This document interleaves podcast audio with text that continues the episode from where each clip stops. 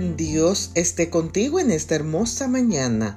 Leo en la carta a los Romanos el capítulo 14 y el verso 12.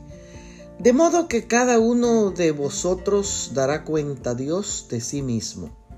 Recientemente visité una iglesia cristiana y el pastor decía en su prédica que él era responsable ante Dios de la vida de los congregantes.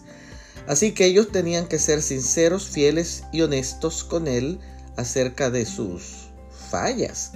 Sin embargo, el apóstol Pablo en el texto de hoy se nos recuerda de que cada cristiano dará cuenta a Dios de su vida en el tribunal de Dios donde serán juzgados.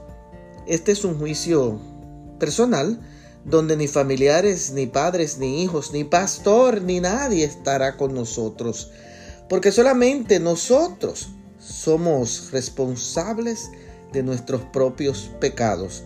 Como creyentes es dejar de juzgarnos eh, unos a otros, ser empáticos y generosos con los demás, edificarnos unos a otros. El consejo es, usted es responsable por su vida y por sus actos delante de Dios. Tome las decisiones correctas, honre a Dios y júzguese a sí mismo, no juzgue a otros. Bendiciones.